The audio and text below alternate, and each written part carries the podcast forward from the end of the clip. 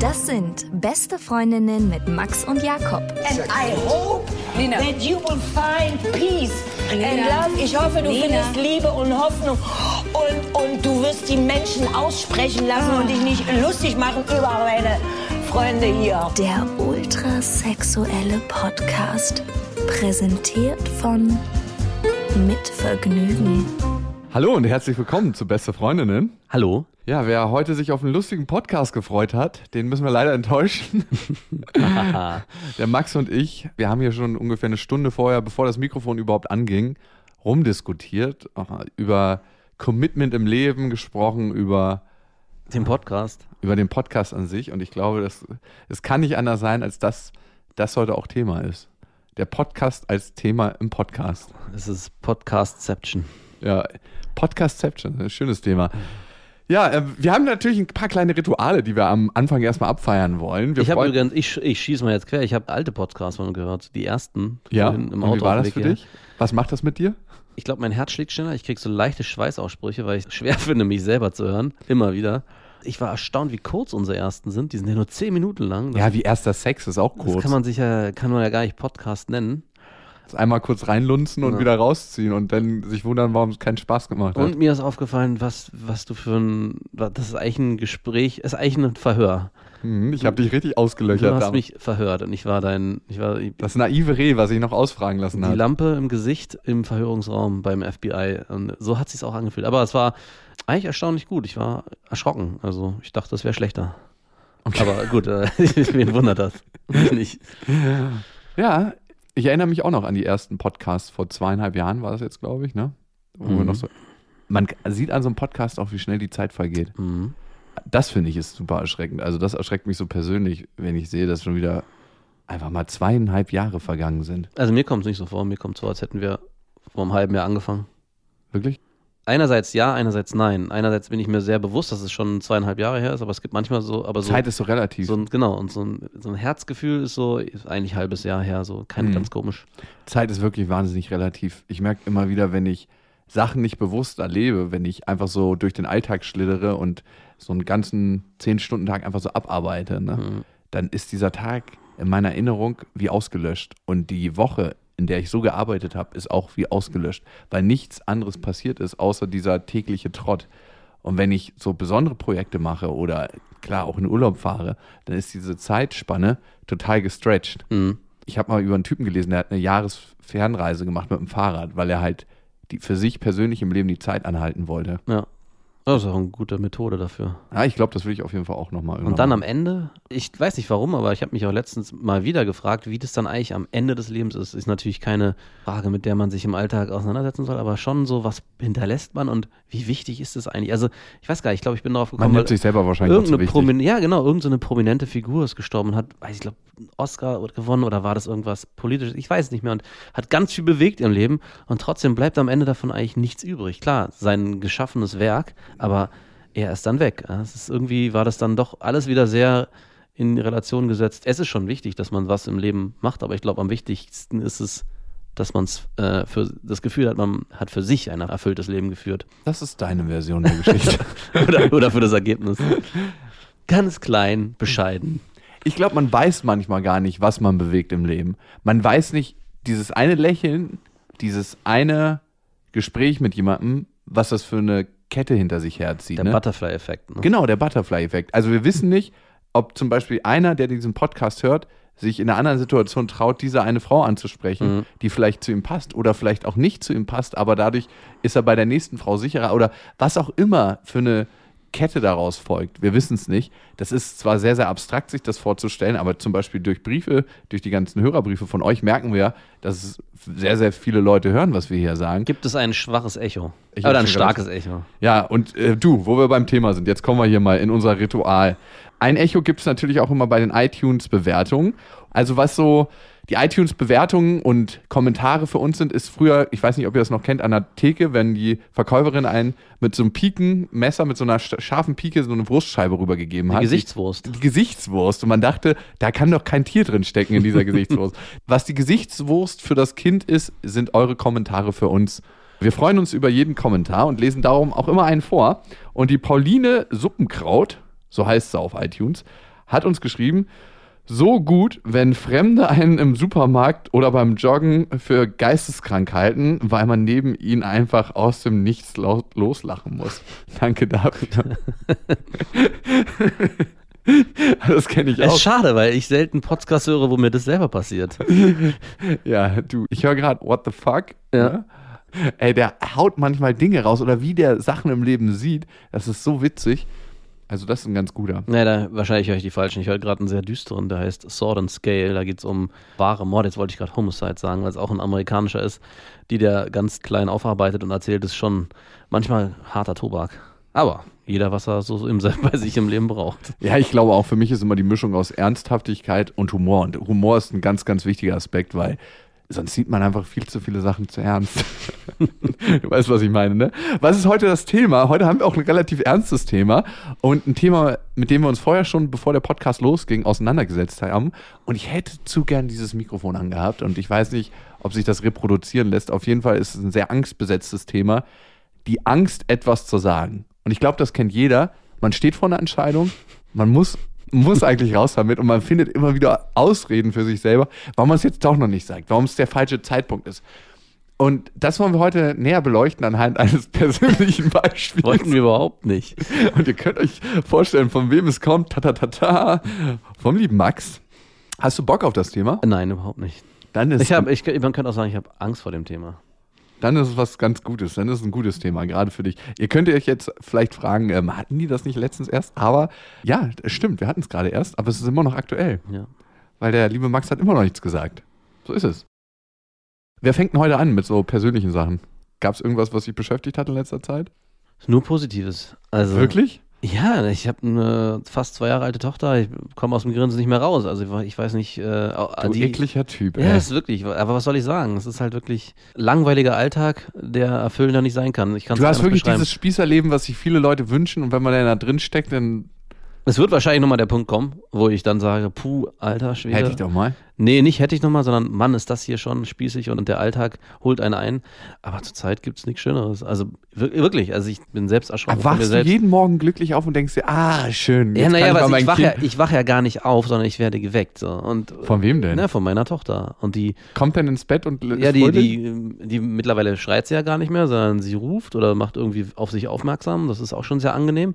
Und dann holen wir sie und dann macht sie bei uns im Bett Frühstück. Rabatz. Ach so, Nein, nee, dann macht sie okay. Rabatz eine halbe Stunde und macht äh, und aufstehen und äh, Papa, Papa und hier und zieht mir die Decke weg und lacht die ganze Zeit. Ich meine, so viel Lachen wie Kinder, äh, das glaubt man gar nicht. Immer wenn man, wenn fremde Kinder sehen, wenn welche zu Besuch kommen, ist ja oft so ein reserviertes und manchmal dann nach einer Weile bricht das Eis. Aber nur die Eltern, und das war mir auch nicht bewusst, erleben die eigenen Kinder so fröhlich und so lebendig wie sonst kein anderer. Das kann man als Außenstehender gar nicht Ja. erleben. Das war mir auch nicht bewusst vor. Ich dachte, wenn ich jemanden sehe, der, da sind die Kinder gut drauf, ach, ist das schön. Aber nur wenn man selber Eltern ist und sein Kind auch jeden Tag so erlebt, es gibt natürlich auch andere Phasen, wo es äh, mal, wenn sie krank sind vor allem, aber nur dann ist es, äh, nur selber erlebt man das so schön. Und Das stelle ich mir immer so als glorreiches Gefühl vor oder als ganz intensives Gefühl, wenn ein kleiner Mensch, den man ja mit seiner Frau, Freundin gemacht hat, Papa zu einem sagt. Was ist denn das für ein Gefühl? Ach, das Wort Papa äh, ist es zwar auch, es wird vor allem dann ganz emotional, wenn dann damit was in Verbindung gebracht wird. Also wenn das Kind dann sagt, Papa auch. Zum Beispiel, meine Tochter sagt ganz oft Papa auch. Oder Papa hier oder komm mal her oder nimm dich. Es sind so Das kleine. ich aus deiner Passivität. Ne? Genau. Also so kleine Gesten, nicht das Wort. Das Wort ist schon so alltäglich, das macht nicht mehr so viel, aber die Verbindung, die damit oft, in, oder was sie damit verbindet und was sie mit einem dann machen will, das ist es eigentlich eher. Aber du, es wird ja schon wieder so sentimental, romantisch. Ja, du, ich hab, blas kurz die Kerze aus und dann kommen wir zu mir. Ja.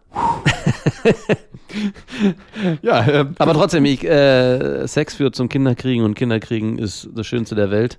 Also es nicht muss, Sex? Nicht Sex, ich muss es revidieren. Oh Gott, ey. Also auf einer anderen Ebene natürlich, ne? Aber es ist schon, Ist wirklich das Schönste der Welt, Kinder kriegen. also zumindest die Phase jetzt, ja. Also ich wird wahrscheinlich nochmal, ich sage auch immer, ich habe schon Angst davor, wenn sie dann dieses pubertierende, selbstzweifelnde, alles ist scheiße, Erwachsene sind scheiße, die Welt geht unter, was hat das, vielleicht auch noch so leicht äh, emo wird. Ja, da gruselt es mich schon vor, aber jetzt gerade so, die ersten zwei Jahre waren super. Also da gibt es nichts anderes, was bisher rankommt. Keine Reise, kein Erlebnis. Würdest du sagen, du hast guten Sex gehabt bisher im Leben? Ja, ja. ja. Doch Jawohl. schon, ja. Also, äh, ja, ich denke doch. Hattest du mehr, für mich gibt es ja zwei Sorten von Sex. Ne? Einmal hatten wir drüber geredet, ne? diesen Reibessex, ich muss mal Druck ablassen. Und einmal diesen, ich fühle mich mit einem Menschen verbunden und will dies, deshalb die Verbundenheit genießen, Sex. Ne? Welchen Sex hast du mehr gehabt? Ach, weiß ich nicht, hält sich, ach, glaube ich, ziemlich die Waage. Ich würde schon eher, das, die Waage schlägt eher auf den Verbundenheitssex. Ein paar Affären hatte ich, aber das lässt sich vielleicht an ein bis zwei Händen abzählen. Weißt du gar nicht mehr so richtig, ist Nee. verjährt. Ich ist So. sowieso erstaunlich, was man alles vergisst. Kommen wir mal zu mir, zu meinem Update. Ich habe ja schon die ganze Zeit darauf gewartet, bis ich das endlich erzählen darf. Ich monologisiere ja so gerne. Bei mir ist es im Moment so, dass ich ja die eine Frau kennengelernt habe da in der Disco. Mit der Frau treffe ich mich auch noch immer. Und Ja, ist es, können wir ja eigentlich schon langsam ein Fähnchen hochziehen? So Rekord? jetzt hör mal auf hier. Das Irritierende ist, ich weiß nicht, ob sie zuhört, ne? weil sie bisher alle 50 Folgen nachgehört hat. Ah ja, na, dann wird sie zuhören. Nee, wir haben jetzt eigentlich abgemacht, dass sie nicht mehr zuhört. Ah. Und deswegen bin ich auch ein bisschen befangen. Ah ja. Also sie ist ein super ehrlicher Mensch, das, den Eindruck habe ich jedenfalls. Aber ich bin trotzdem ein bisschen befangen. Ist es nicht weird, dass wenn man 50 Folgen nachhört, also tada, wir hatten letzte Woche Geburtstag, aber ist es nicht weird? Ja, jein, also ich kenne auch meinen. Würdest du es machen, wenn du einen Typen kennenlernst, also beziehungsweise eine Frau, dass Ich wenn sie einen schon. Podcast hätte, Ah, ich weiß nicht. 50 Folgen? Kommt was meinst du, was das auch für eine Zeit Nee, würde ich nicht, würde ich nicht. Also, äh, na, ich weiß es nicht. Nee, ich glaube nicht. Ich würde so ein, Ge- ich würde reinhören, um ein Gefühl dafür zu bekommen, wenn ich dann noch Interesse hätte, weil mich der Podcast irgendwie reizt, davon würde ich es abhängig machen. Ob er mich wirklich interessiert. Nicht, weil ich mit den mit der Person verbinde. Aber es ist auch zu hypothetisch. Also Ja, ich kann es okay. gar nicht. Vielleicht ist es aber auch so, das Verlangen so groß. Vielleicht ist es auch einfach spannend. Ich meine, man hört die Person die ganze Zeit reden. mir macht es Beklemmung ein Stück weit, ne? Mhm. Weil in dem Moment, wo wir zusammen sind und Zeit verbringen, ne, ist es manchmal so, dass sie Sätze von mir zu Ende sagt, weil sie natürlich durch die 50 Podcasts, die sie schon gehört hat, ganz viele Geschichten kennt oder meint zu kennen, ne? die ich ihr nie erzählt habe und wo ich auch natürlich nicht wüsste, ob ich ihr die erzählen würde, aber wo sie das schon weiß. Aber dadurch entsteht natürlich auch so ein Misstrauen auf ihrer Seite. Ein ehrliches Misstrauen. Weiß ich nicht, ob das ehrlich ist oder nicht. Also- Naja, weil es ist ja ganz komisch, weil eigentlich ist ja ganz viel Ehrlichkeit gelebt worden, weil du ja alles im Podcast erzählst. Sie weiß alles und eigentlich bräuchte sie dir ja gar nicht misstrauen. Aber als was für Menschen würdest du mich einschätzen, wenn du diesen Podcast hörst? No, dann muss ich das jetzt hier sagen. Ja, bitte. Habe ich doch schon mal. Sag doch mal. Ah, Ich habe äh, Kommen wir doch mal zu deiner Tochter. Wenn, hypothetisch. ne? Wenn deine Tochter 25 wäre oder weiß ich nicht. dann äh, hört keiner mehr Podcasts. ja, aber, Aber wenn. und sie so einen Typen wie mich kennenlernen würde. Ma- Ach so. Was würdest du machen? Würdest du das zulassen? Willst du das jetzt wirklich alles wissen? Jetzt hier? Ja. Mach's kurz. Ja, weil du ein sehr ehrlicher Mensch bist.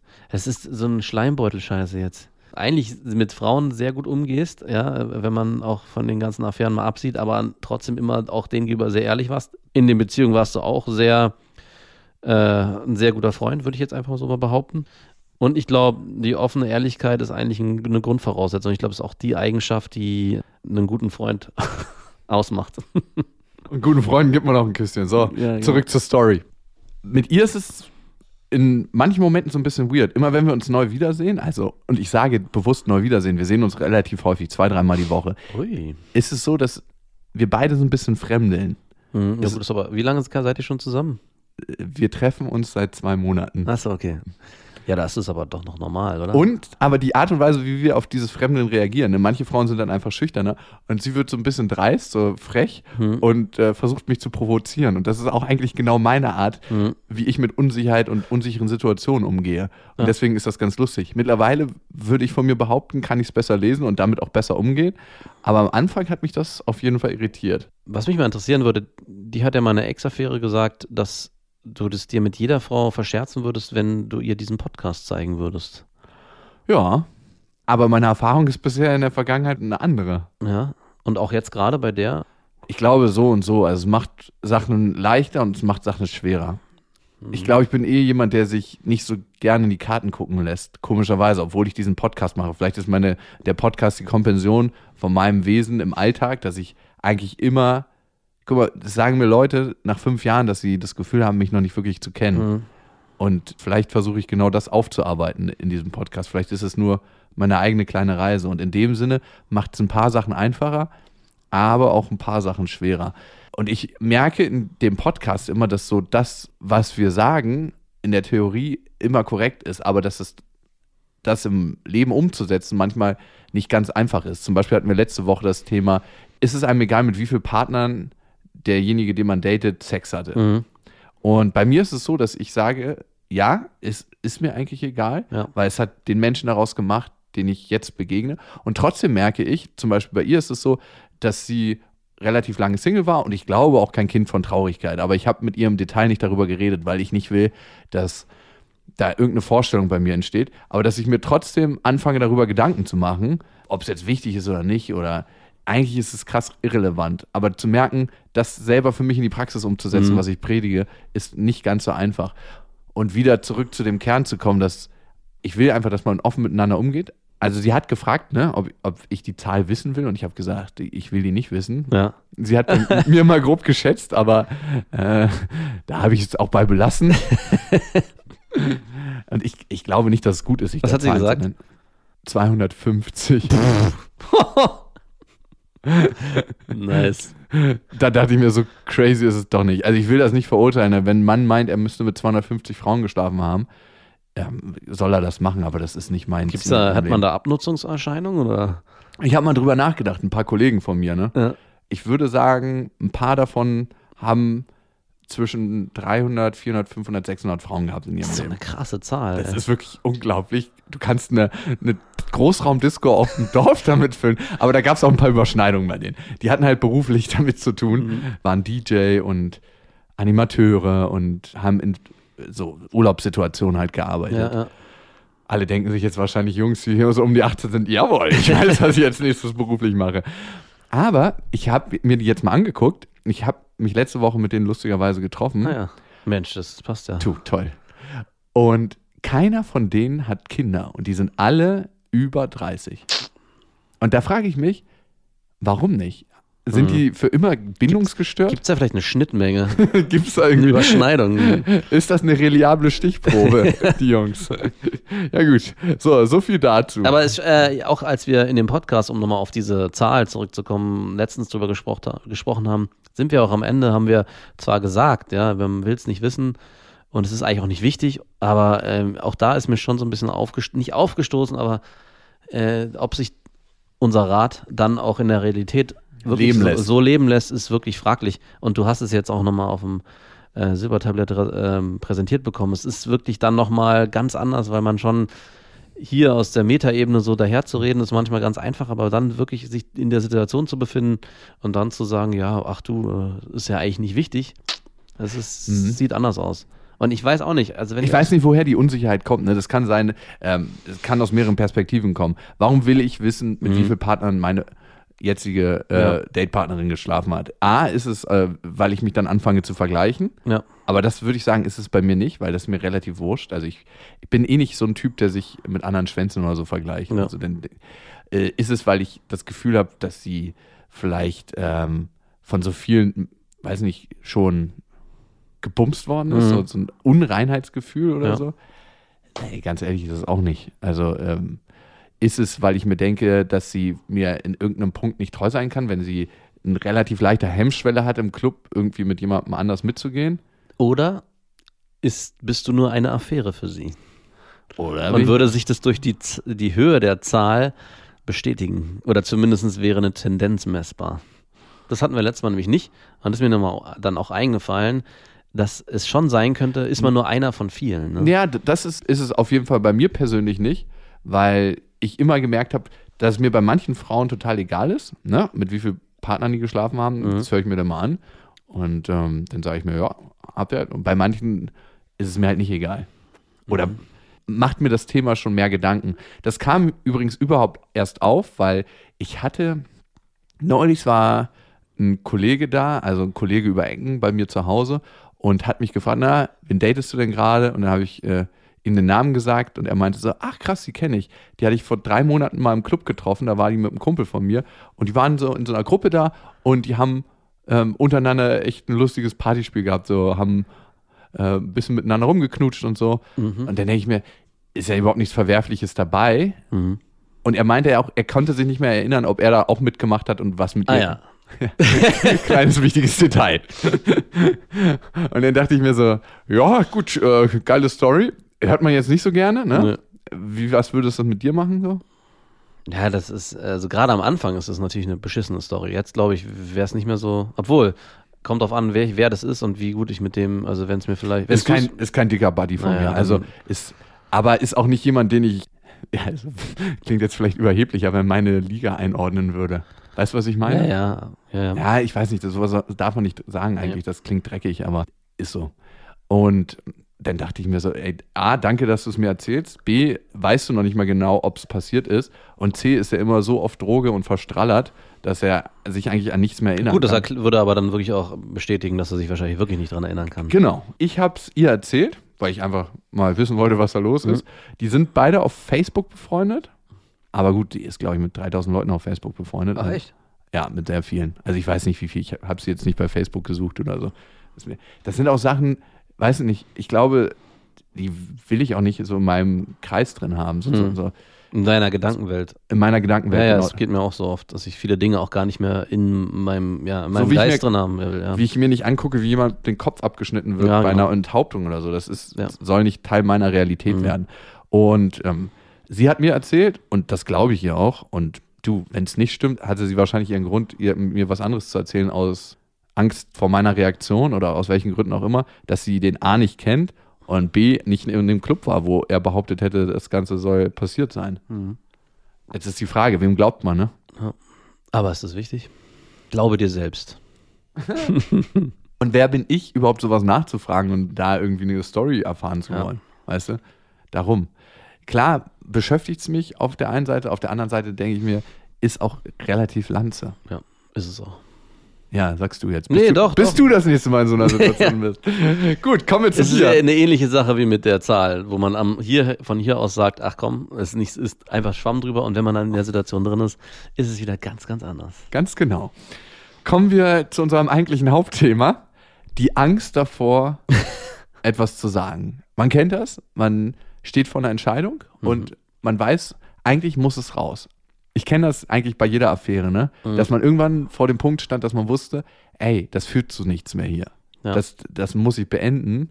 Und man hat sich immer noch so ein paar Dates rumgedruckt, weil es auch so muggelig war und gemütlich, hat dann immer noch miteinander geschlafen. Aber hatte eigentlich das Gefühl, eigentlich muss man es sagen und beenden. Ja. Und das ist so die, der erste kleine Step von Angst haben, etwas zu sagen.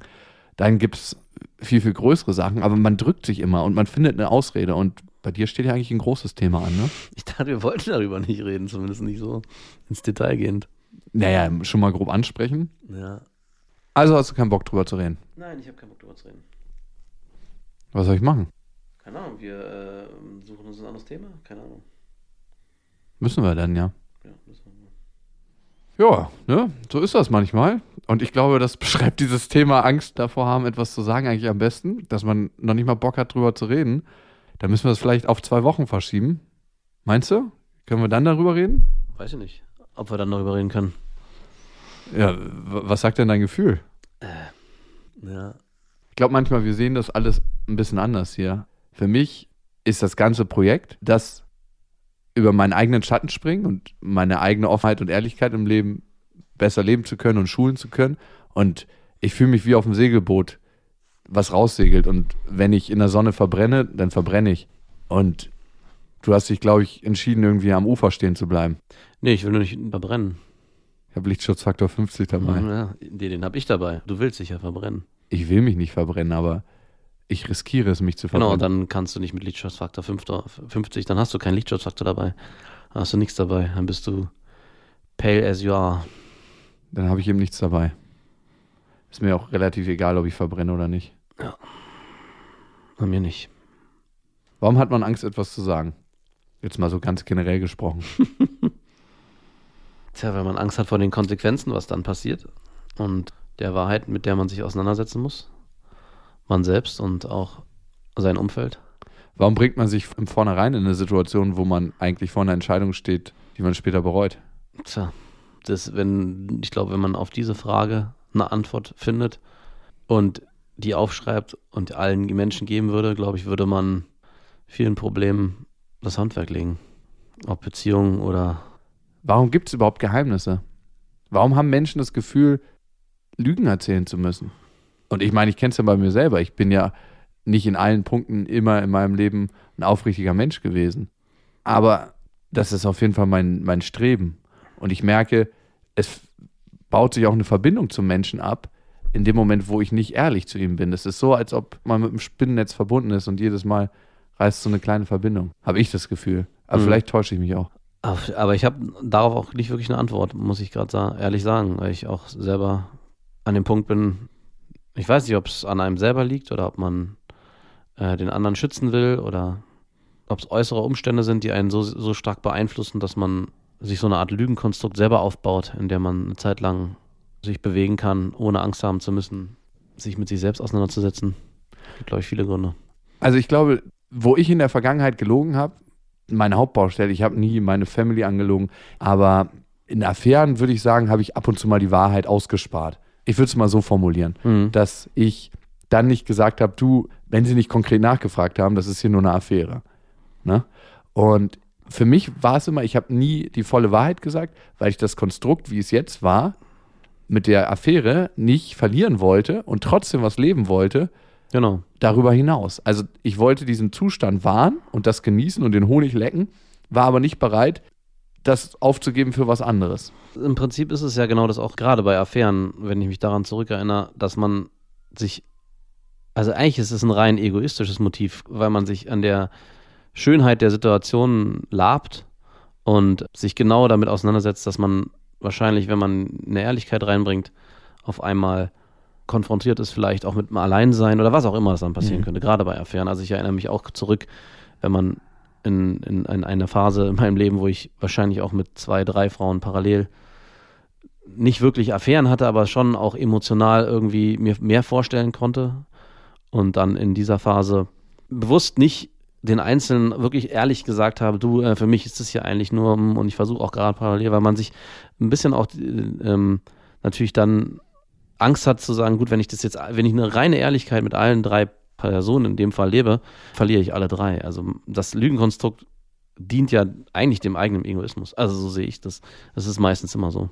Mhm. Oder oft so. Also mein Commitment ist auf jeden Fall, ich habe gemerkt, ich kann mich emotional nicht so einlassen. Ich mache nicht mehr so Parallelgeschichten. Das habe ich seit 2016 abgelegt. ich bin jetzt kein heiliger Mensch, aber das mache ich schon mal nicht mehr. Vielleicht ist es ja in zwei Wochen soweit, wer weiß. Vielleicht können wir dann endlich dieses Thema anfassen. Ich bin guter Dinge, ich bin gespannt und ich weiß, dass ich den lieben Max auch sehr dahin dränge. Aber das ist mein Naturell. Das ist mein Naturell. Ich will, dass du einfach größer aus der Situation hinauswächst. Vielleicht. Vielleicht bin ich auch einfach nur sensationsgeil. Also, äh, wir hatten ja schon mal darüber geredet. Ich äh, habe auch nochmal darüber nachgedacht. Am Anfang äh, als wir den Podcast aufgenommen haben, haben wir auch überlegt, machen wir den offen, machen wir den anonym. Du warst der Profi. Ich will dir da nicht die Schuld zu schieben, aber ich habe mich da schon auch auf deine Expertise einfach äh, vom Bauchgefühl verlassen, ohne es auszusprechen. Und habe gedacht, okay, du sagst, wir machen es anonym, okay, machen wir anonym. Dann hast du auch gesagt, äh, habe ich dich gefragt, soll ich es meiner Freundin sagen? Du hast gesagt, nee, mach's lieber nicht, dann verschließt du dich zu sehr. Und das Ding wird nicht mehr das, was es ist. Und das hatte, hat auch gestimmt und auch aus gutem Grunde. Ich habe aufgemacht und habe mich gefühlt, als ich vorhin den Podcast nochmal gehört habe, im Nachhinein äh, Traumfrau. kam, genau, oder auch andere, kam das Gefühl auch gleich wieder hoch, wie einer, der auf, der, äh, auf dem Verhörstuhl sitzt und ausgefragt wird. Ich habe natürlich auch ehrlich geantwortet in meiner Naivität und bin auch mit einem guten Gefühl danach rausgegangen. Aber es, wie es bei einer Affäre auch ist, ist ein, ein Lügenkonstrukt, was ich auch um mich selbst rausgebaut habe. Natürlich ist es in diesem Ballon ein gutes Gefühl, aber sobald ich den Ballon platzen lassen würde und rausgehe, wüsste ich nicht das das Resultat, ob das immer noch ein gutes Gefühl ist oder ob es ein schlechtes Gefühl wird. Genau das gleiche ist ja bei einer Affäre auch. Ich meine, in einer Affäre könnte es auch sein, dass du äh, der jeden Person sagst, du, ey, ganz ehrlich, für mich ist das nicht mehr als so eine Affäre und die sagt, ey, du, ganz ehrlich, für mich auch nicht, lass uns das doch einfach so weiterleben, gucken, was passiert. Ja, und dann auf einmal ist alles easy für alle Parteien und man kann noch mit, weiß nicht, drei, vier weiteren Frauen parallel fahren und am Ende ist doch alles gar nicht so schlimm. Im Prinzip ist es damals genauso gewesen. Ich habe also willst du mir das eigentlich selber in die Schuhe schieben, dass du dich auf mich verlassen hast und ich habe dich falsch beraten. Und ja, du, den Damals. Schuh, den ich, Schuh kann ich mir auch ein Stück weit anziehen. Genau. Und jetzt bin ich natürlich, ich bin natürlich mein eigener Mensch und treffe meine eigenen Entscheidungen. Und jetzt bin ich an einem Punkt schon lange, wo ich diese Entscheidung hätte wahrscheinlich fällen müssen. Ja, und warum druckst du dich davor? Weil durch die Entscheidung, die damals mit, mit mitunter von dir abgenommen worden ist, auch wahrscheinlich Sachen aufgenommen wurden, die ich vielleicht auch heutzutage bereue. Ich weiß es nicht. Ich, es ist so ein dunkles Gefühl von, ich habe hab Dinge getan, die ich hätte nicht tun sollen. Punkt. Deswegen drücke ich Du warst im Puff. Ja, wirklich. Ich war im Puff und ich muss es jetzt sagen. So. Und ich, mich hat ein guter Freund überredet, in den Puff zu gehen und es ist nichts dabei. Ach komm, das eine Mal. Ich fühle mich so, weißt du, wie ich mich fühle? Wir waren im Skiurlaub und ich hatte damals keine Freundin, glaube ich. Und trotzdem äh, hatte ich ein schlechtes Gefühl, ins Stripclub zu gehen, weil ich noch nie drin war. Und mein, ein guter Kumpel von mir meinte, ach komm, ist nichts dabei und bla. Aber im Stripclub zu sein ist auch scheiße. Ja, genau. Na gut, das kommt dann noch dazu. Aber trotzdem, das Gefühl war so, man lässt sich dazu auf was ein, weil einen einer überredet. Und am Ende äh, hätte man sich vielleicht doch auf sein Bauchgefühl Und warum verlassen. hast du dich überhaupt dazu überreden lassen von mir? Weil es ein, ist ein spannendes Thema gewesen. Äh, Warum sprichst du in der Vergangenheit? interessant, oder? Ja. Naja, na, naja, ganz einfach, da, weil ich das, dieses Metier nicht kannte und ich, für mich war das äh, aufregend, was Neues, was Spannendes. Ich wusste nicht, wie das funktioniert, was äh, im Endeffekt daraus äh, sich ergeben hat. Gut, dass es dann so groß wird, wussten wir auch nicht.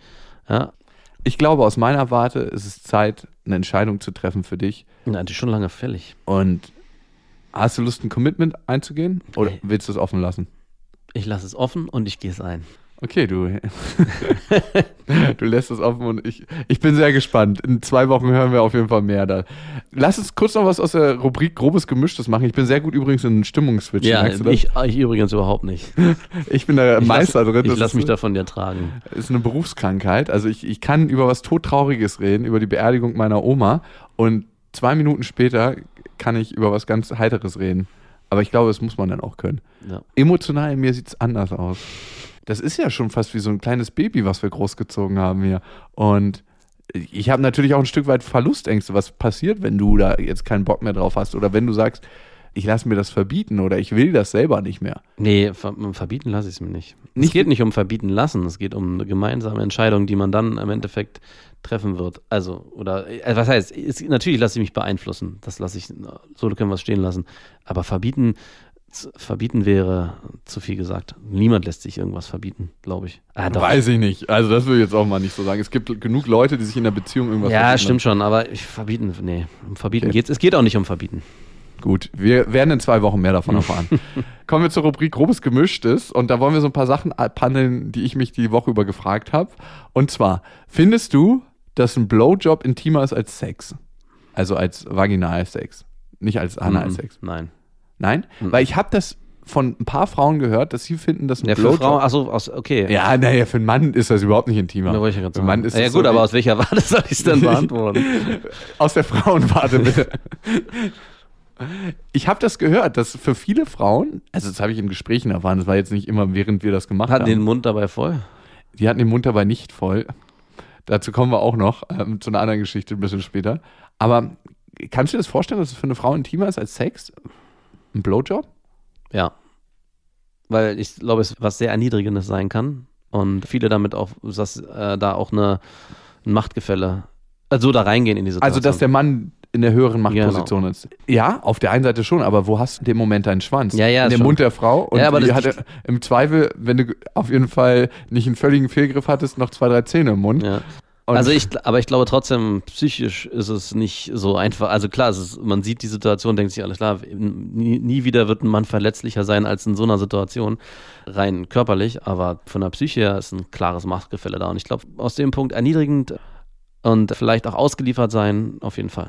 Okay. Aber nicht alle. Also es gibt auch welche, die sagen, nee, im ganzen Gegenteil. Jetzt fühle ich mich mächtiger denn je. Als Mann oder als Frau? Als Frau. Mhm. Ich mache mir da drüber Gedanken, so über so eine Geschichten. Das ist mal ein Commitment. ja, ich finde das wichtig. Nein, es beschäftigt mich einfach, ob ich es wichtig finde oder nicht. Es gibt Sachen, die beschäftigen einen, obwohl sie vielleicht total unwichtig sind. Meine Mutter liegt zum Beispiel nachts wach und denkt die ganze Zeit über irgendeine Scheiße nach, wo ich mir denke, schlaf doch lieber mal und erhol dich. So, dann finde ich, gibt es Leute, die sich melden. Es gibt so Meldertypen, zum Beispiel ein Kumpel von uns, der meldet sich immer super viel bei uns, bei Freunden. Und dann gibt es so Leute, die melden sich nie. Das heißt, wenn man sich mit denen treffen will, muss man selber derjenige sein, der die Initiative ergreift. Ja. Was ist jetzt besser? Wollen wir es werten? Ich würde es gern werten. Ja, was findest du besser? Ich finde beides scheiße. bist du ein Melder oder bist du ein Passiver? Na, nein, ich bin kein Melder. Nein, ich bin kein Melder. Aber es kommt manchmal bei mir so ein, so ein Impuls, wo ich denke, so jetzt müsste ich mal wieder. So nach, das kann ich nicht zeitlich begrenzen. Drei Monaten. Ja, nee, so drei Wochen würde ich jetzt sagen. Und dann melde ich mich mal so ganz platt irgendwie, so um da zu sagen, Jo, was hier. geht? Aber ich bin da auch sehr anspruchslos, wenn jemand sagt von sich, von sich aus, früher war ich da anders, aber wenn jemand von sich sagt, ich bin jemand, der sich nicht meldet, dann habe ich damit kein Problem. Aber stimmt gar nicht. Wenn jemand sich zum Beispiel sehr viel meldet, dann reagiere ich sehr empfindlich nach einer gewissen Zeit. Also ich bin auch jemand, der das entweder spüren lässt oder auch sagt. Und wenn derjenige dann nämlich mit nicht klarkommt, dann, tja, schade. Aber, also ist, ich weiß, ich kennst du vielleicht auch, dass jemand, Ja, ich kenne also ich kenne zum Leuten. Beispiel bei dir jemand, du bist jemand, der hält es auch aus. Und das kann ich zum Beispiel gar nicht verstehen. Also du bist jemand, der Melder aushält. Also jemand, der sich, ja, und äh, erzähl doch mal und boah, nee, würde ich dann nicht. Ich bin schon jemand, der schon die Gespräche dann versucht, äh, Kurz zu halten. kurz zu halten und Ach, mit manchen Leuten unterhalte ich mich einfach so gerne. Ach so, okay. Ja, ich, ich bin jemand halt, der gerne redet. Sorry. ja, und deswegen mag ich auch manchmal Melder. Aber klar, manche Melder gehen mir auf den Sack. Mhm. Es gibt immer Melder, die gehen einem auf den Sack, mit denen hat man aber auch eigentlich nicht lustig zu treffen. Ja. Aber dann gibt's, ich habe eine äh, weibliche Freundin und, und die meldet sich relativ häufig. Ja. Und mit der ist es super lustig, weil ich immer lustige Gespräche mit ihr habe. Das ist so ein bisschen so, als ob die kurz mal neben dir läuft und du dich über lustige, nette Sachen unterhältst und auf andere Gedanken kommst. Meldest du dich dann auch bei ihr? Seltener als sie sich bei mir. Mhm. Ist immer ein Gefälle. Es gibt eigentlich immer ein Meldegefälle. Ja, ein Meldegefälle, schönes Wort auch. Meldegefälle. Meldegefälle, das neue Wort von beste Freundinnen. Mhm. Kommen wir mal zu den Hörermails. Kommen wir zu Jana. Neulich habe ich mich mit Kolleginnen über ein, naja, vielleicht ein wenig spezielles Thema unterhalten. Die Verbindung von bestimmten Lebensmitteln und Sex. Ich war und bin nämlich der festen Überzeugung, dass wenn ein Mann eine Frau, die er attraktiv findet, in der Öffentlichkeit eine Banane oder einen Flutschfinger als Essen sieht, an Blowjobs denkt. Zumindest kurz oder unterbewusst. Jedenfalls glaube ich, dass das allein wegen der optischen Ähnlichkeit der Bewegung irgendwie sexuell konnotiert ist. Könnt ihr das bestätigen? Findet ihr Bananen oder Eis essende Frauen sexy? Oder haltet ihr Frauen, die vor euch an der Kasse große, dicke Möhren aufs Band legen, deshalb für untervögelt? Also das mit den Möhren auf dem Band, da kriege ich jetzt keine Parallele hin. Aber äh, Bei Zucchini schon. Flutschfinger und äh, Banane essen und das ist nicht nur hypothetisch so, das ist definitiv so. Das weiß auch, glaube ich, jeder, oder? Also geht es dir nicht, also ich meine, glaube auch selbst Werbung und Fernsehen spielen damit Klar. ständig. Also wer, wer sich eine Magnum-Werbung angeguckt hat, der weiß, Ja. das ist ja auch so ein Ding, so wie so langsam die Schokolade abgebissen wird und dann bleibt sie noch so an der Lippe hängen und Ja. dann holt die Frau die Schokolade so in den Mund rein. Das hat man ja in diversen Pornos schon gesehen. Ja. Da passiert das halt mit einem anderen Sekret. Also ich weiß nicht, ob die bewusst diese Parallele ziehen, aber sie kommt einem auf jeden Fall in den Sinn. Für mich ist es ein bisschen die Art und Weise, wie eine Frau das macht. Wenn sie so richtig normal die Banane mampft und vielleicht das auch so ein bisschen auf eine männliche Art und Weise tut, da kommt bei mir nicht so viel hoch, im wahrsten. Aber manche Frauen spielen da ja auch ein bisschen mit, vielleicht auch unterbewusst. Und dann kriegt das für mich auch wirklich so einen erotischen Touch. Und klar, wenn man die Frau mega geil findet, dann kann die fast alles machen. Und äh, Ja. je paralleler das kommt zum männlichen Glied, desto paralleler ist auch die Vorstellung dazu. Also ich glaube auch, genau darum geht es auch, umso sehr man was von der Person will, also von der Frau will, dann ist auch sind ganz banale Aktivitäten auf einmal, das kann auch nur ein Drehen sein oder irgendwie ein falsches Bücken, auf einmal hat man da schon sexuelle Affinitäten dazu, also und versteht, was man normalerweise gar niemals so wäre. Also das ist, glaube ich, auch, hängt auch immer damit zusammen. Aber das ist nicht abzusprechen, auf gar keinen Fall. Wäre auch schade, wenn. Hat ja auch einen Grund, warum die Banane so gewachsen ist und warum es den Flutschfinger gibt. Es gibt ja auch dieses, ich weiß nicht, kennst du dieses Drückeis? Ja, nicht nur Calippo. Ja, ey, das ist, kannst du als Frau, glaube ich, auch nicht in der Öffentlichkeit essen. oh, Also, obwohl es ja geil ist, muss man sagen, ne? das Eis? Also es ist eine Chemiebombe, glaube Ja, ich. ja, ja, das ist eine Skibombe. Aber im Sommer kommen wir zur nächsten Hörermail und die kommt von Ina. Und Ina schreibt, ich habe euren Podcast gestern erst entdeckt. Eigentlich habe ich Podcast an sich gestern erst entdeckt. auch bezeichnend. Und ich finde ihn echt super. Wirklich sehr interessant, mal in die Sichtweise der Männer einzusteigen. Mir hilft es vor allem, weil mein Freund, der sechs Jahre älter ist als ich, sie ist 20, äh, schon mit vielen Frauen Sex hatte und immer dachte, jede wäre ein großes Ding gewesen. Durch euch merke ich, dass One-Night-Stands nichts Besonderes sind und ich mir deshalb nicht so viele Gedanken machen sollte, nur weil ich selbst noch nicht so viel Erfahrung habe. Mm, Ich weiß nicht, ob wir das vermitteln wollen. ich weiß auch nicht, irgendwie ist da was. Irgendwas ist da komisch. Liebe Ina, es ist schön, dass, dass wir dich beruhigen, aber ich weiß war das unser Auftrag, zu vermitteln, dass One-Night-Stands nichts Besonderes sind? Ich, äh, haben wir das auch so? So kann ich mich nicht erinnern, dass wir das so wortwörtlich wiedergegeben Wichtig ist, wie es aufgefasst wird, nicht wie wir es äh, wie Ja, erzählen. schon. Und anscheinend. Aber ich würde das so im Nachhinein nicht unterschreiben wollen. vielleicht durch die Quantität Also der Geschichte. ich glaube, was passiert ist, ist, dass wir oft darüber geredet haben, dass für Männer Sex auch einfach passieren kann, ohne dass man da viel Emotionalität reinsteckt. Mhm. Was aber nicht im Umkehrschluss bedeutet automatisch, dass nicht ein One-Night-Stand zu viel Emotionalität führen kann und auch vielleicht zu mehr als nur eine Affäre oder einem One-Night-Stand. Das ist immer, ich glaube, da muss man schon äh, gut aufpassen, dass man da nicht einfach jetzt sagt, ach, pff, ist ja alles immer nur eine Affäre für Männer, die sind immer nur aus Ficken aus. So ist es auch nicht. Auf gar keinen Fall. Nein, nein. Ich glaube, du weißt vor dem One-Night-Stand schon, ob du mit der Frau eine Affäre haben willst oder nicht. Also Ach so. bevor es zum Mm, Sex okay. kommt. Ob du mit der Frau eine Beziehung haben willst, ob du mit der Frau einen One-Night-Stand nur haben willst oder ob du eine Affäre vielleicht haben willst. Ja. Das weißt, du kriegst einen Geschmack schon vor dem One-Night-Stand, bevor du mit ihr schläfst. Also nach der ersten Stunde unterhalten. Und davor ist aber die Offenheit bei den meisten Männern, da bin ich mir ziemlich sicher, dass alles möglich ist. Ja. Aber klar hatte ich auch schon Phasen in meinem Leben, wo die Wahrscheinlichkeit, dass ich, selbst wenn ich eine richtig, richtig gute Frau getroffen hätte, dafür offen gewesen wäre, sehr, sehr gering war. Mhm. Und speziell in Lebenssituationen, wo ich eigentlich, ich habe ja auch Animationen gemacht, ne? Ja, Und da wusste ich einfach, ich bin jetzt ein halbes Jahr hier und in diesem halben Jahr wird sich einfach, keine, ja. also da muss schon eine wahnsinnig Ja, ja. krasse Frau herkommen oder da muss ein wahnsinnig emotionales Erlebnis für sich, für mich abspielen. Dass man die jetzige Situation auch für sich abbricht. genau, und Du sagt, bist ja eine diese Erfahrung will ich nicht mitnehmen. Ja, ja, genau. Kommen wir zur nächsten. Ach so, okay. Die Micha ist auch 21, also fast 20, kommt aus München und die führt seit knapp anderthalb Jahren eine Fernbeziehung. Und ich habe jetzt selber gar kein Problem und eigentlich ist auch alles ganz cool soweit, aber mein Freund ist halt einfach mal 6,5 Jahre älter als ich. Die meisten meiner Freunde finden, das ist ein extremer Altersunterschied. Sechseinhalb Jahre, come on.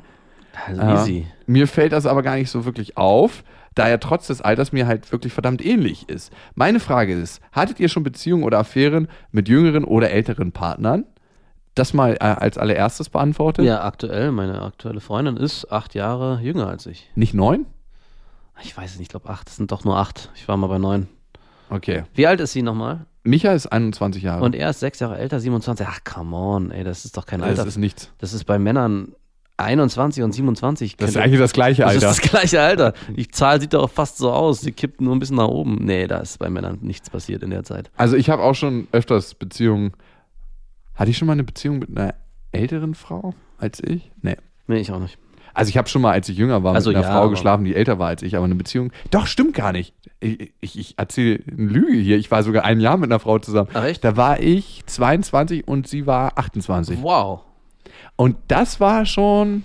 Äh, ich konnte mich mit ihr unglaublich gut unterhalten. Also wir haben teilweise Filme angefangen und haben dann angefangen zu quatschen und fanden die Unterhaltung, obwohl es ein guter Film war, viel, viel interessanter. Also es war schon Wahnsinn. Aber das Gefälle finde ich auch heftiger. Als Mann jünger zu sein als, Als die eine Frau? gerade in dieser, in dieser Lebensphase. Ich glaube, zwischen 20 und 30 passiert einfach unglaublich Mhm. viel. Ab 30 ist das relativ wurscht, ob der Mann jetzt 50 ist oder die Ja. Frau 50 ist und der Mann Ob der Mann jetzt 50 50 ist und die Frau 21 ist.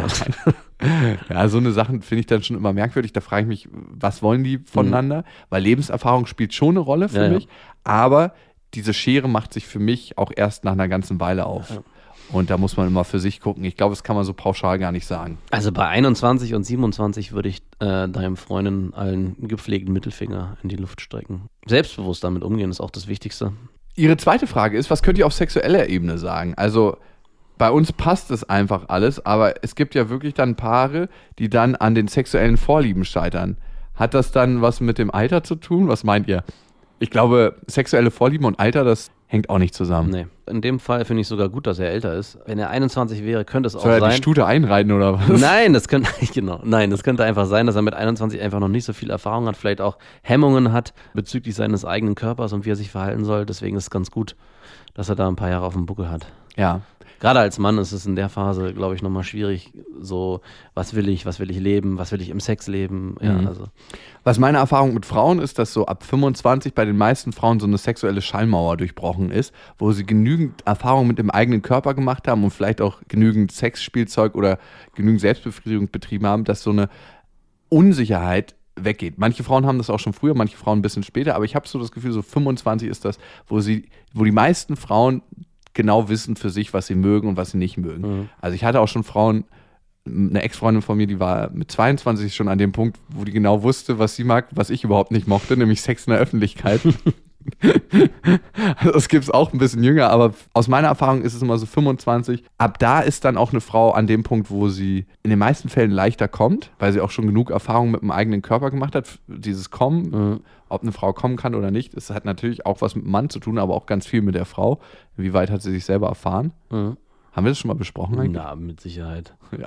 das ein oder andere Mal. Ich hoffe, liebe Micha, damit ist deine Frage äh, beantwortet. Liebe Grüße nach Bayern. Okay, haben wir noch eine nächste? Fienchen. Fienchen schreibt. Ach, schöner Name. Ja, niedlich, ne? Hey ihr zwei, eine Frage habe ich an euch. Wenn ich alleine weggehe, was ich aus verschiedenen Gründen fröhlich tue, kommt es naturgemäß häufig zu heftigen Flirtkontakten und fast ebenso häufig habe ich den Eindruck, letztendlich sprechen mich die Männer nicht an, weil es ihnen seltsam vorkommt, dass eine Frau alleine in einem Club oder auf ein Konzert geht. Woran liegt das? Kennt ihr das? Vermutet man an der Frau einen Makel? Wenn sie ohne Entourage reist, wirke ich zu autonom, zu stark, zu weird, zu unvorsichtig, zu einsam. Um was geht es da und welche Gefahren birgt das für den mich ansprechenden Mann? Puh, das ist wirklich ein komplexes Thema. Lass uns das mal versuchen, kurz runterzubrechen. Eine Frau, die selber eigenständig losgeht auf Konzerte, in Kinos, in Diskotheken. Erstmal finde ich das sehr mutig. Ich weiß nicht, ob. Ja. Ich war kein einziges Mal in meinem Leben alleine im Kino. Doch einmal. Nee, ich auch noch nicht. Einmal war ich. Ich war kein einziges Mal in meinem Leben alleine auf einem Konzert, Ich auch noch nicht. Ich hatte mir mal eine Karte gekauft, bin dann aber nicht gegangen. weil du Schiss hattest. Nee, weil ich keinen Bock hatte. Einfach, ich hatte keinen Bock an dem Abend. Und ich war kein einziges Mal in meinem Leben alleine in der Disco. Ich war vier Monate alleine in Europa mit dem VW-Bus unterwegs. Und das war ein richtig einsames Gefühl. Aber hat sich auch irgendwie gut angefühlt. Ich glaube, diese selbstgewählte Einsamkeit ist ein gutes Gefühl teilweise. Mhm. Aber man, sie sucht ja nicht die Einsamkeit, sondern sie sucht Kontexte auf, wo, wo sie andere Menschen trifft. Also ich glaube, es sind zwei grundlegende Sachen, das, was bei Männern da passiert. Einmal ist es Angst vor zu viel Selbstbewusstsein, was auch passieren kann, dass Männer vor zu, Frauen, die zu selbstbewusst sind, kriegen die Angst, weil sie denken, sie sind denen nicht gewachsen. Mhm. Und das andere ist, dass sie wahrscheinlich wirklich auf die Männer weird, komisch, seltsam, die muss irgendeine, wahrscheinlich sogar eine psychische Macke haben, dass sie alleine weggeht. Also ganz Klischee jetzt, ganz, ganz oberflächlich irgendwie aufgeschlüsselt, was vielleicht bei Männern passiert im Kopf. Wieso geht die alleine los? Hat die keine Freunde? Ist die so, ist die so verrückt, dass sie mit sich mit niemandem versteht, dass sie das machen muss? Und warum macht sie es überhaupt? Ja? Ja, also was du sagst, ist, glaube ich, auf jeden Fall ein Thema, dass die Frau sehr selbstbewusst ist, dass sie alleine weggeht und sich auch nicht in, in eine Abhängigkeit begibt. Ne? Also sie ist auch dementsprechend in der Beziehung wahrscheinlich nicht abhängig von der Gesellschaft des Mannes, sondern Ja. immer ein eigenständiges Wesen. Ja. Und das kann verschiedenste Männer unsicher machen. Weil wozu braucht die mich eigentlich? Mhm. Braucht die überhaupt eine Beziehung? Sucht die überhaupt eine Beziehung? Äh, Was will die? Und wenn eine Beziehung kategorisch ausgeschlossen wird, auch für einen Mann ein komisches Gefühl, auch wenn man es nicht denken mag.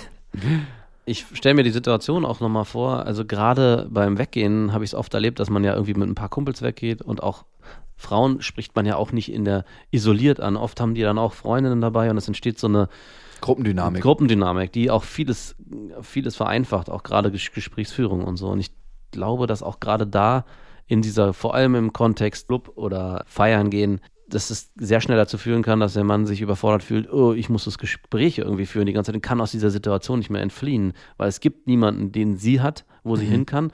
Und Jetzt ist die Frau an meiner Seite und ich genau. werde sie nicht mehr los. ja, ich werde sie nicht mehr los oder ich kann, äh, kann äh, dieser Situation nicht gerecht werden und wirke dann vielleicht auch langweilig oder was weiß ich. Ja, dass man sozusagen die Situation gar nicht aufrechterhalten kann als Mann, wogegen man, wenn man mit irgendwie ein paar Leuten unterwegs ist, sich dann auch mal irgendwie wieder rausziehen kann und wieder neu einsteigen kann. Das ist eh das Beste in der Disco-Situation, finde ich. Nicht als Mann das Gefühl zu haben, man muss hier für eine Partysituation herhalten Genau. und für die Aufrechterhaltung der Stimmung der Prinzessin oder der Frau, die man da gerade kennenlernt. Ja. Wenn man sich von dem Gefühl freimachen kann, dass ich zuständig bin dafür, dass der andere Mensch eine gute Zeit hat, dann wird es die beste Zeit des Lebens. Ist so. Ja, es ist, ist viel Wahres dran. Aber es ist halt sehr schwierig. Und es gelingt einem nicht oft, gerade wenn man die Frau bumsen will Mhm. und äh, wenn man von der Frau mehr will. Dann ist es schwierig und dann denkt man, man muss auf jeden Fall die Situation schaffen. Aber ich merke das immer wieder, je freier ich mich davon mache, also wenn es mir richtig egal ist, dann wird das so ein lustiger Abend, Mhm. wo ich mir denke, ey, warum nicht immer so? Warum nicht immer so? Und vielleicht ist das auch was für Fienchen, wenn du dich davon frei machst, von dem Gefühl, Ja. wie es anderen Menschen damit geht. Vielleicht wird es dann besser. Ja, ähm, wir haben noch viele, viele weitere und ähm, Mails, die wir eigentlich beantworten müssten, aber es gibt natürlich auch noch ein paar weitere Podcasts, hoffe ich jedenfalls. Was meinst du? Ich lasse es mal als Cliffhanger stehen. Magst du Cliffhanger bei Serien? Äh, überhaupt nicht, ich auch hasse nicht. sie. Ich hasse sie. Abgrundtief.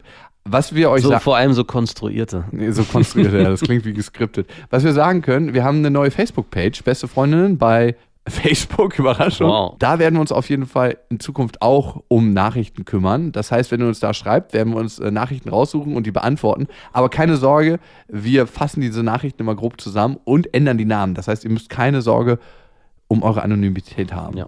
Also die, die bleibt gewahrt, wie unsere Anonymität gewahrt bleibt. Jeder ist ja anonym und doch fühlt es sich so nah an.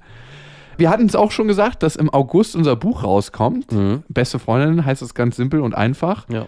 Ich hatte ja erst Mai gesagt, aber irgendwie hatte ich da was falsch verstanden. Wir hatten da mit der Verlegerin öfters drüber geredet und jetzt ist es gerade im großen Redigierungsprozess. So ein Buch wird ja immer noch, nachdem man es geschrieben hat, nochmal redigiert. Das heißt, jemand anderes, Fremdes liest drüber, guckt, ob irgendwo sich doch ein Rechtschreibfehler Der eingeschrieben eine hat. oder andere. Das könnte doch vielleicht sein. Und ob äh, Satzstellungen vielleicht korrekt sind oder nicht so korrekt, ob man alles verständlich versteht. In diesem Prozess ist es gerade und im August kommt es rein und ich bin ja ein Mensch, der gerne in die Zukunft guckt und auch plant, zumindest bei solchen Sachen. Wir wollen eigentlich eine Lesereise machen.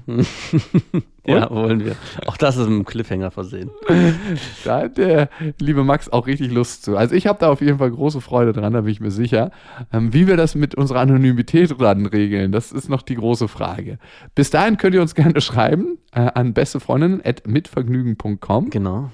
Schreibt uns, was ihr auf dem Herzen habt, wenn ihr gerade ein Thema habt, was euch in eurem Leben beschäftigt. Wenn ihr gerade was habt, wo ihr sagt, da sollten wir mal drüber reden, bestefreundinnen.mitvergnügen.com. Ihr könnt uns auf verschiedenen Kanälen abonnieren. Genau, nämlich auf Soundcloud, auf iTunes gerne, auf Spotify und auf Deezer. Und da könnt ihr auch Kommentare hinterlassen. Mhm.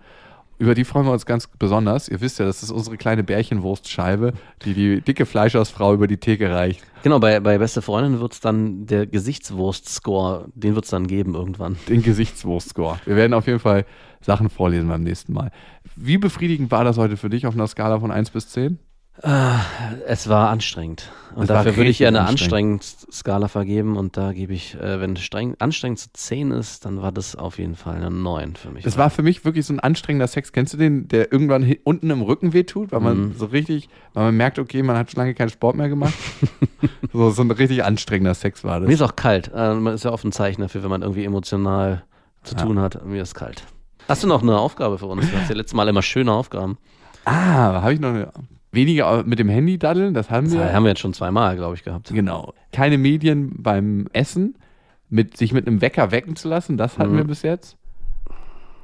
Und die nächste Sache ist, einem Freund oder einer Freundin, der einem wichtig ist, eine SMS zu schreiben, dass man es schön findet, dass man befreundet ist und dass man den anderen sehr schätzt.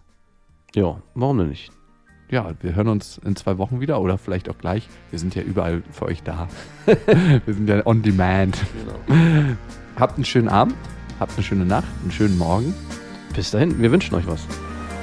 Mit Vergnügen präsentiert Beste Freundinnen mit Max und Jakob. Jetzt auch als Abo auf iTunes.